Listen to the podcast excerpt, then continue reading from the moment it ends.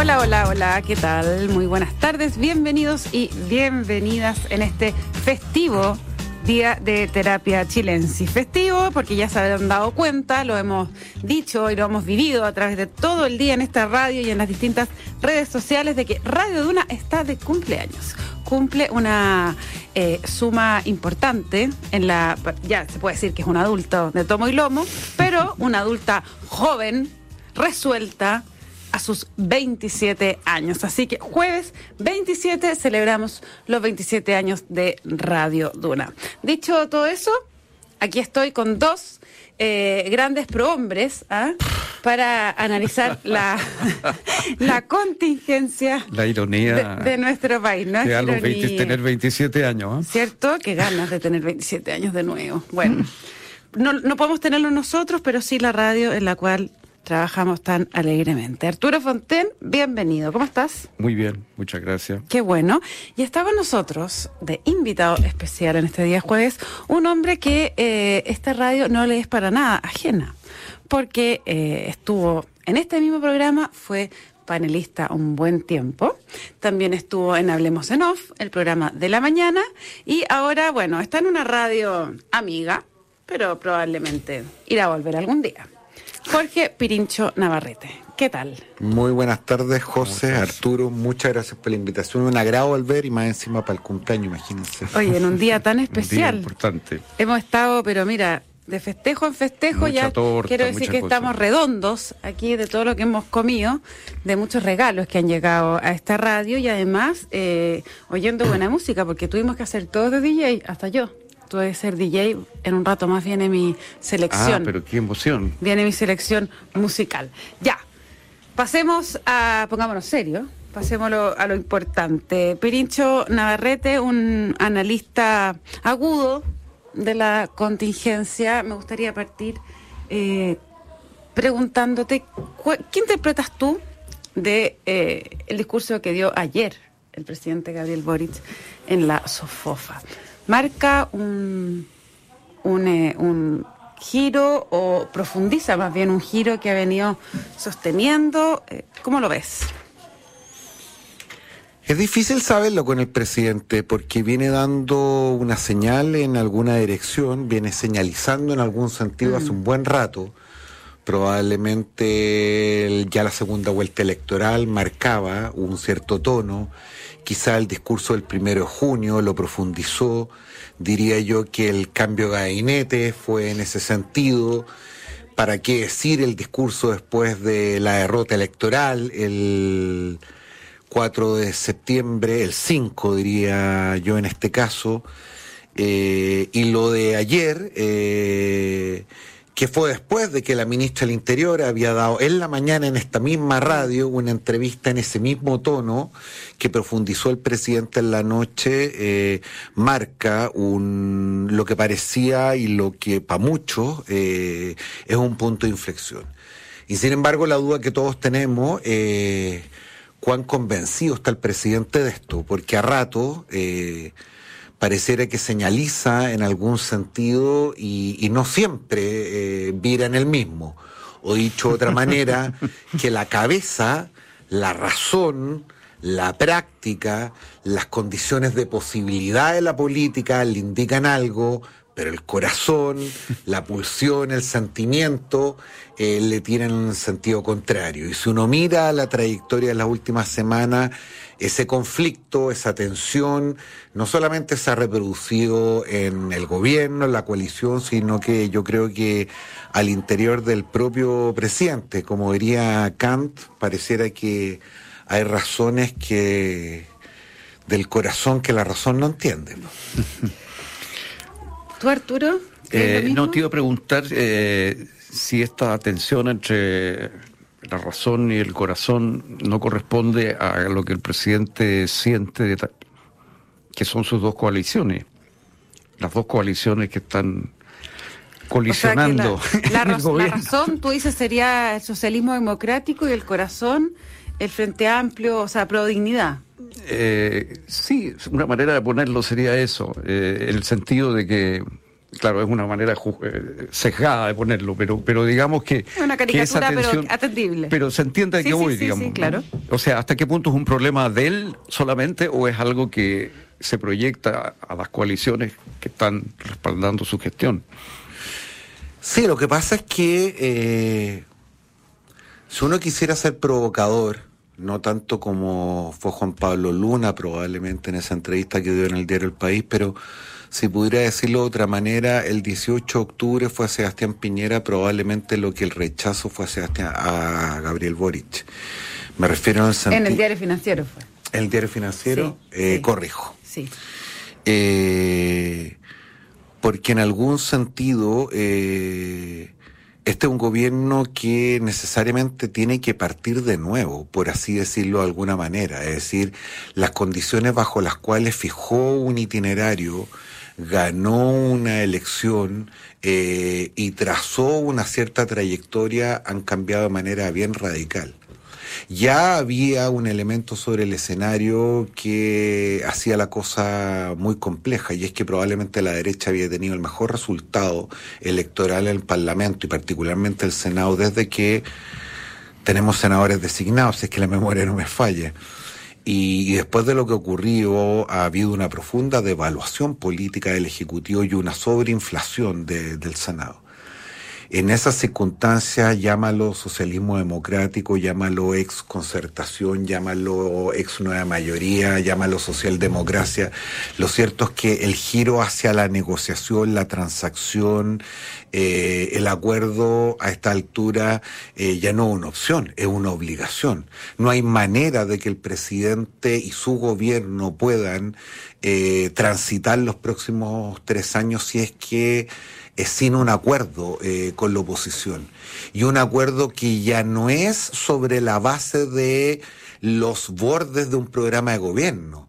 Esto es tan dramático, me parece a mí, que sobre la base de un nuevo trato. Eh, si a finales del gobierno de Sebastián Piñera hablábamos de parlamentarismo de facto, lo que probablemente vamos a ver ahora es expresión de eso mismo en términos bastante más superlativos. Y claro, eh, los viejos 30 años, los denostados eh, dirigentes de la concertación prestan ahora una ayuda bien simbólica porque son un puente hacia ese mundo. Pero no sé si tiene que ver con esa segunda alma, no sé si hay una segunda alma o es, o es la brutalidad de, de, lo más práctico, de lo más realista de la política. O sea, una, una imposición de realidad. Sin duda. Mm creo yo, modestamente. A mí me parece que, lo, del, lo del rechazo fue importante, pero yo pienso que tan importante como eso es que ha cambiado completamente las prioridades de, la población. Y eso por, es algo objetivo. Eh, la inflación ha pasado a ser un tema número uno y es un problema objetivo, real, no es, una fantasía. Y el tema de la inmigración, de la delincuencia, o sea, y del de la zona de Macrosur, o sea, es un tema de seguridad, también es un tema real, objetivo. Eh, el aumento de los homicidios ha sido muy fuerte en la parte de la delincuencia, no otras variables, pero sí la violencia obviamente ha aumentado, eso no hay ninguna duda. Y esa percepción de temor que tiene la gente a la cual se refirió el presidente, eh, es una percepción subjetiva, pero que corresponde a algo real. Si tú miras eh, algunas encuestas que, que se publican digamos, desagregada, eh, tú ves que la prioridad pensiones, salud, que eran muy altas hace dos años, han caído, han caído bastante, y, y seguridad, inflación se han ido para arriba. Entonces, a mí me parece que lo otro que ha pasado es que no solamente se produjo el golpe, que obviamente fue un golpe fuerte para el gobierno, sobre todo por la distancia, ¿no es cierto?, del rechazo, que de alguna manera obliga a reinterpretar incluso lo que fue, a mi juicio, el, el, el, 18 de, octubre del 2019. Eh, pero, pero además hay esta realidad, y es que el gobierno enfrenta una situación económica y política muy distinta muy distinta a lo que era la conversación en la campaña, por así decirlo, o en el momento en que se hicieron los programas. Eh, y eso es un dato tan fuerte. Claro, ahora, ahora uno, uno podría decir que justamente eso, que también tiene que ver con lo que dice Pirincho, que es la imposición de la realidad, en el fondo, que eh, te obliga a, em, a girar más hacia el lado de eh, la razón en tanto, yo quiero decir, la razón en tanto experiencia, en tanto fórmulas probadas, más que eh, ir hacia el corazón y a las pulsiones más de experimentar algo nuevo, no quiero decir refundacional ni siquiera, pero sino ensayar mm. algo más, ¿no? y de alguna manera yo creo que Boric por ahí se ha ido dando. Se da la impresión de que, de que lo posible se ha achicado. Absolutamente. ¿No es cierto? O sea, lo posible se ha achicado. Se ha achicado por razones políticas, como las que tú señalas, de mayorías parlamentarias, por lo del rechazo y por esta situación real. Que, o sea, a mí me da la impresión, si tú eh, estuve revisando el programa de la primera vuelta de Boric el otro día, hace un par de días, por, por curiosidad. Y, y, claro, es como un programa elaborado para, no sé, para Dinamarca, pensándolo desde hoy, digamos. O sea, Chile hoy día está muy lejos de ser el país que puede plantearse esas cosas. O sea, en este momento estamos salvando los muebles, digamos, o sea, estamos mm. tratando de llegar a fin de mes. Esa es la situación real de la inmensa mayoría de los chilenos hoy día, con unos niveles de, tasa de interés brutales, con un nivel de, endeudamiento de consumo muy alto, eh, oye, los créditos hipotecarios se están, se están deshaciendo, digamos, o sea, no solamente la tasa se ha ido a las nubes, sino que están achicado el número de años, se están mm. hablando de 15 años, hoy día hay que poner como un 20% de pieza para toda la gente joven, la idea de la casa propia eh, se, se, desaparece. ¿no? Entonces, hay una situación que realmente muy diferente, es un país muy distinto que el país en el cual Boric era un opositor y parecía que era un país próspero, con una vida más o menos asegurada y bueno, había que hacer una reforma tributaria y un par de cosas más para redistribuir mejor y, estábamos caminando. A mí me parece que eh, ha cambiado mucho el escenario. Ahora, eh, tú planteabas, Pirincho, que eh, bueno, la imagen de que señaliza hacia un lado y uno no sabe si va a doblar, si no va a doblar, ya, si va a virar, digamos. Eh, en este caso no podría ser un viraje más a la derecha que a la izquierda, no sé. Eh, pero la otra duda que se plantea, porque una es si finalmente, ya, él gira, pongámosle que él gira. La otra duda que se plantea es cuánto lo siguen, diría yo, ¿no? Y ahí yo creo que hay un segundo nivel de dificultad. Me refiero a su coalición eh, de raíz. que es el Frente Amplio. Que no sé si importa mucho. ¿Tú crees que no, pero en términos de voto? A ver. Claro, la pregunta es, la pregunta es si es que logra construir una mayoría social y política que lo respalde durante los próximos tres años en esto que parecen ser las tareas fundamentales que describe Arturo. Por eso tú decís... Si es o no es la original es una cuestión anecdótica a esta altura. La, la historia podrá contar después quiénes... Eh, quedaron al final de los que estaban al principio. Lo que importa desde el punto de vista de la gobernabilidad futuro. es que hay una mayoría para el futuro. Pero, pero si uno se pone sobre la mesa, diría ya, ok, entonces para sacar esta, reforma es probable que lo saque con el socialismo democrático más oposición. Podría perfectamente. De hecho, ese es el escenario más probable. El más probable, claro, pero también en la historia uno diría, mirándolo en la historia, claro, en términos prácticos sacó los tres reformas con esos votos, es así, punto. Pero la otra mirada es este primer presidente de un proyecto político nuevo, joven, que eh, de alguna manera la rompió, ¿no? Y llega, después de haber denostado y todo lo que ya sabemos de los 30 años, bla, bla, bla, termina yendo y gobernando no solo con los 30 años, sino con, la oposición también. Entonces, hay un cuadro político que es... Como dice un eh, amigo mío, esto es lo más parecido a la política. De, eso se trata, de eso se trata gobernar, entre otras cosas. Además, pensemos un presidente de una generación, en este caso el presidente más joven de la historia de Chile, si la memoria no me falla, el presidente más joven del planeta que tiene 50, 60 años de vida política por delante, si lo único que no tiene que hacer es suicidarse él y toda su generación política en la primera intentona. Por lo tanto, esta pulsión racional es una pulsión correcta. Fíjate que lo que decía Arturo a propósito del cambio escenario es una cuestión menos brusca de lo que a nosotros nos parece. Es decir, justamente el fracaso constituyente eh, tiene que ver con esto, con cómo cambió el escenario político en tan poco tiempo. Esto que alguna vez llamamos los hijos ilegítimos del estallido social. Es. decir, aquello de lo cual nadie se quiso hacer cargo, pero que estaba profundamente arraigado al sentido común de los ciudadanos. El tema de la propiedad, la seguridad, el empleo, el Estado de Derecho, los problemas de inmigración, en fin. Si lo dramático de esto es que estas prioridades que pone Arturo sobre la mesa para decirlo en corto, seguridad y crecimiento económico son paradojalmente las dos cosas que más le ha costado a la izquierda, no solamente en Chile, sino que en el mundo.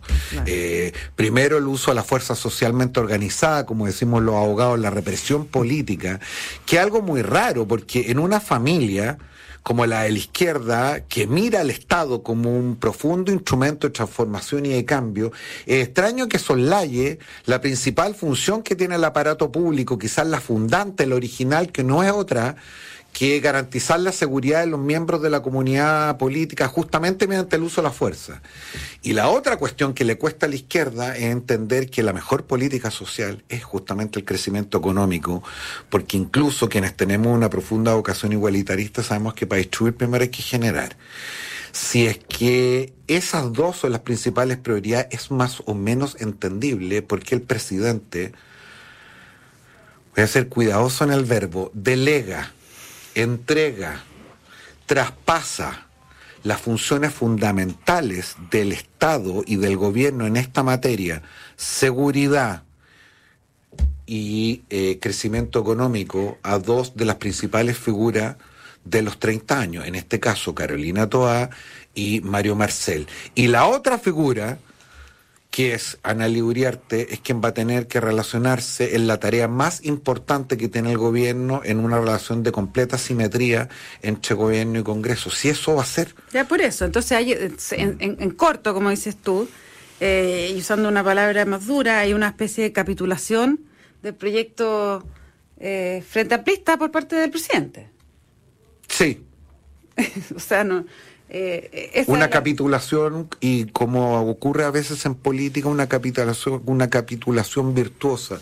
Porque sin, si alguien cree que la coherencia y la consistencia significa eh, en avanzar sin transar sin mirar cuáles son las consecuencias eh, y los efectos que los continuos y persistentes fracasos políticos tienen respecto de las últimas personas para las cuales uno finalmente está en política, eh, para lo cual uno quiere los proyectos de transformación.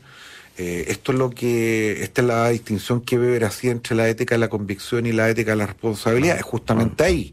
Eh, si la convicción significa no claudicar y sin embargo tener un profundo fracaso y que la vida de esas miles de personas no solamente no mejore, sino que empeore, bueno, bienvenida a la claudicación, bienvenido a retroceder un par de pasos, eso significa poder avanzar tres en el futuro.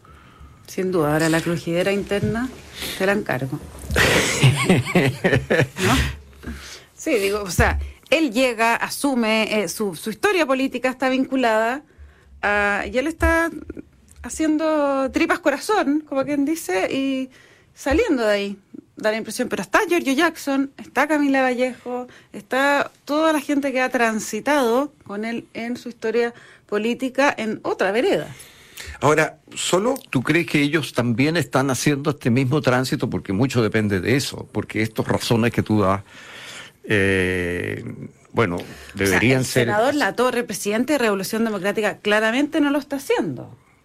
No, lo que él está señalizando por otro lado. Lo que ocurre ahí, y además tratemos de mirar esto con alguna humanidad. Es decir, yo me imagino que para esa generación, la más exitosa en la historia de Chile, en el sentido del poco tiempo en que mm. debuta políticamente y llega en el gobierno, no debe ser fácil aquilatar, entender, asimilar que a siete meses de haber asumido el gobierno tienen que renunciar a buena parte de los postulados con los cuales ganar una elección.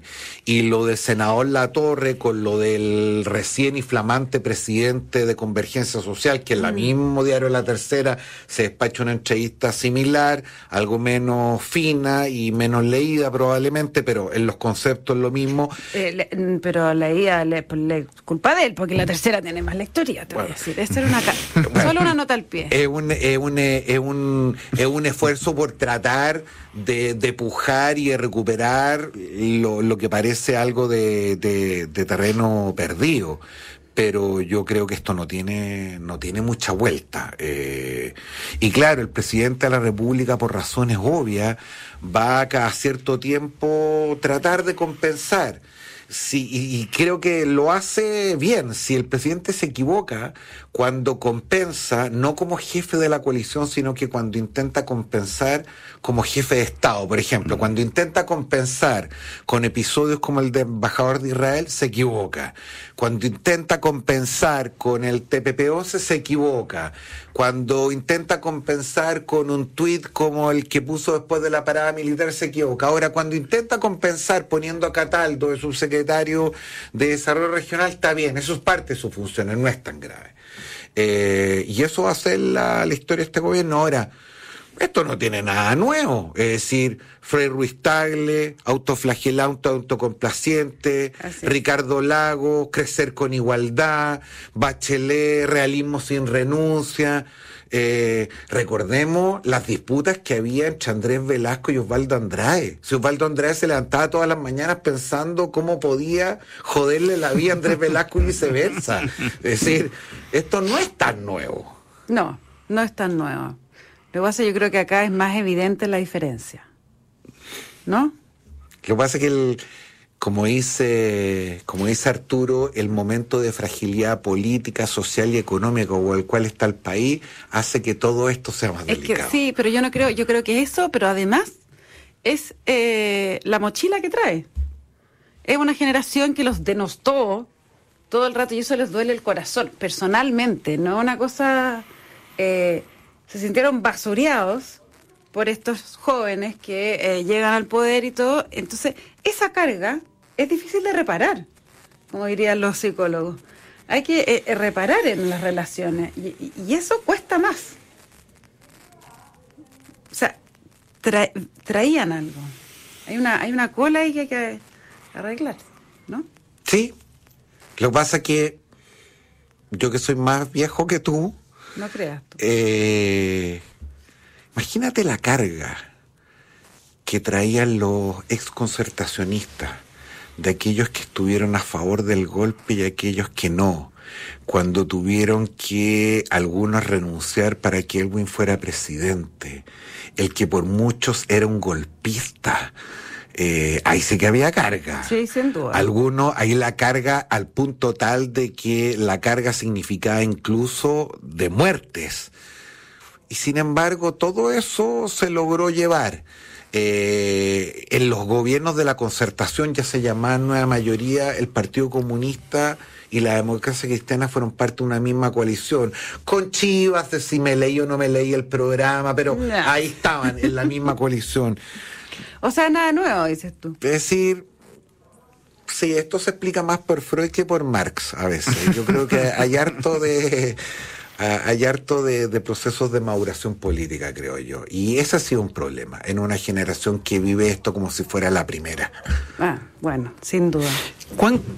pensando en esta generación, como dices tú, ¿cuán, eh, cuán arraigadas son estas convicciones eh, en ello? O sea, ¿hasta qué punto realmente se trata de un grupo humano que, que comparte una visión de futuro coherente y arraigada? ¿O realmente eran más bien opositores, contradictores, que tomaron distintas banderas, pero que de verdad no, no es un proyecto político muy profundo y muy coherente el que encarnan? ¿Hasta qué punto es un proyecto positivo y hasta qué punto es es un proyecto contestatario el del Frente Amplio. Qué difícil pregunta, fíjate. Es más bien que difícil la respuesta. Eh, yo hay algo que siempre he admirado en esta generación, probablemente por las carencias que uno a estas alturas tiene, y es que uno los mire y más allá de las quejas y legítimos reproches sobre la inconsistencia, rato, sobre la falta de lectura, sobre todas esas cosas que los viejos siempre hacemos sobre los más jóvenes, yo envidio profundamente el brillo que uno les ve en los ojos eh, al hacer política. Eh, y tomo eso para tratar de contestar la pregunta, probablemente con inconsistencias, con ripio, no necesariamente con una estructura argumental muy sólida, eh, en una combinación de contestatario de y, de construcción, eh, a veces muy mesiánico, muy iluminado, con todo eso adentro. Eh, tienen una fuerza vital eh, y, una, y una convicción respecto de sus propias capacidades y sus posibilidades que yo envío profundamente. Con esa respuesta entonces nos quedamos porque se nos acaba el tiempo, que increíble cómo pasa volando. volando. Volando. Yo quería hablar también sobre el, el centro político que está ahí. Viste que hoy día se, ya finalmente, finalmente renunció. Bueno, tenemos que convidarlo de nuevo. Jimena Rincón y Mateo Garcipo. Encantado, cuando vamos, quieran. Vamos a hacer un Pirincho capítulo 2. Les cuento que la transformación digital de tu negocio nunca estuvo en mejores manos. En Sonda trabajan para que disfrutes tu vida innovando y desarrollando soluciones tecnológicas que mejoran y agilizan tus operaciones. Conócelos hoy, Sonda Make It Easy. Arturo y Jorge Navarrete les quiero contar que seguimos con Duna DJ y a las ocho y media horas tendremos un especial de Suena Bien Chileno de Yorca por la celebración de los 27 años de Radio Duna. Conduce en ese programa Bárbara Espejo y Quique Llaver, quien además ¿Y a me enteré que tú? también está de cumpleaños. ¿Y cuándo es tu selección? A eso Selección más tarde, más tarde, así que quédense atentos en Radio Duna. No, porque después me van a pelar por las canciones que puse, así que mejor, mejor no digo nada, que los sorprenda. Muchas gracias a los dos por haber estado conversando en este jueves 27 de los 27 años de Radio Duna. Que estén todos y todas muy bien y nos encontramos mañana con más terapia chilensis. Chao.